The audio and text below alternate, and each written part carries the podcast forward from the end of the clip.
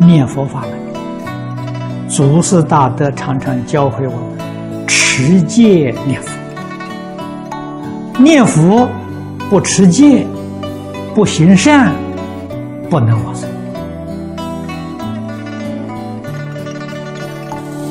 古人所谓“口念弥陀，心散乱，喊破喉咙也枉然”。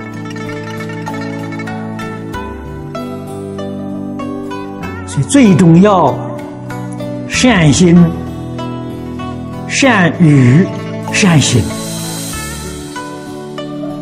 这个感应篇最后的结论，也是结论的大词。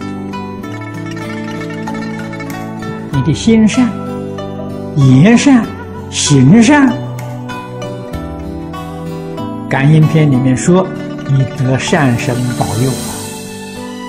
在经中里面讲啊，一念佛才决定能往生。